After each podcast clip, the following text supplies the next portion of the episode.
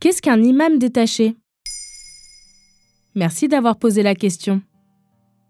La religion, et plus particulièrement l'islam, est au centre du débat public depuis des années en France. En voilà un nouvel aperçu. Depuis le mois de janvier 2024, l'Hexagone n'accepte plus d'imams détachés sur son territoire. Il s'agit d'un fonctionnaire religieux envoyé dans le pays par des nations étrangères. C'est une mesure voulue par le président de la République Emmanuel Macron depuis 2020. Et c'est son ministre de l'Intérieur Gérald Darmanin qui l'a annoncé sous forme de lettre adressée aux pays musulmans.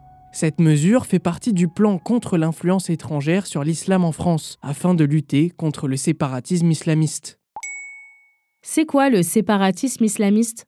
La France est un pays laïque, c'est-à-dire que les instances religieuses n'ont pas le droit d'interférer dans les affaires de l'État, pour proposer des lois ou imposer des mesures par exemple. Mais ça n'a pas toujours été le cas. Avant 1905, l'Église était active dans la vie politique. Et il existe aujourd'hui plusieurs nations avec une religion d'État. C'est notamment le cas des pays musulmans. Mais à ça, il ne faut pas confondre islam et islamisme. L'islamisme est une idéologie autoritaire et sécuritaire qui se fonde sur la règle des 3D. Le din, ou la religion, la dunya, la société, et le daulat, autrement dit, le pouvoir politique. Ces trois concepts sont indissociables dans l'idéologie islamiste, mais le problème, c'est qu'elles ne figurent pas dans le Coran, ce qui est contraire à l'islam et donc aux lois des pays musulmans. Le séparatisme islamiste est donc une manière pour cette minorité de musulmans de créer une société au sein même de pays comme la France, profondément républicains. Certains sociologues préfèrent d'ailleurs parler de fracture islamiste. Donc c'est une bonne chose d'interdire les imams détachés en France. Pour le gouvernement, c'est plutôt un risque en moins.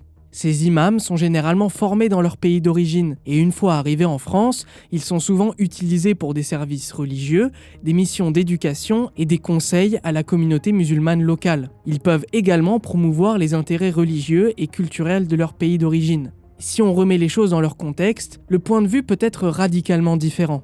Déjà, les imams détachés partent de leur pays dans le cadre d'un accord intergouvernemental et dans le but de combler le manque d'officiers religieux dans les mosquées. C'est donc la France qui, jusqu'alors, choisissait de les faire venir.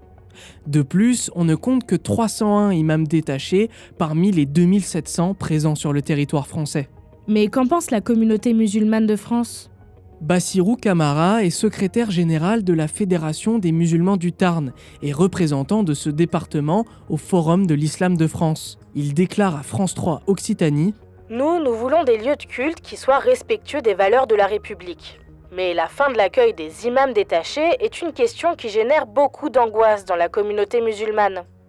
En effet, même les 300 imams détachés présents sur le territoire français ne suffiraient pas à combler le manque d'effectifs. Toujours selon Bassirou Kamara, seuls 30% des mosquées de France disposeraient d'imams réellement formés.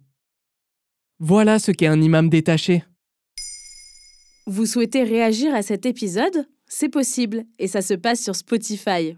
Vous pouvez commenter l'épisode et répondre au sondage du jour directement sur l'appli.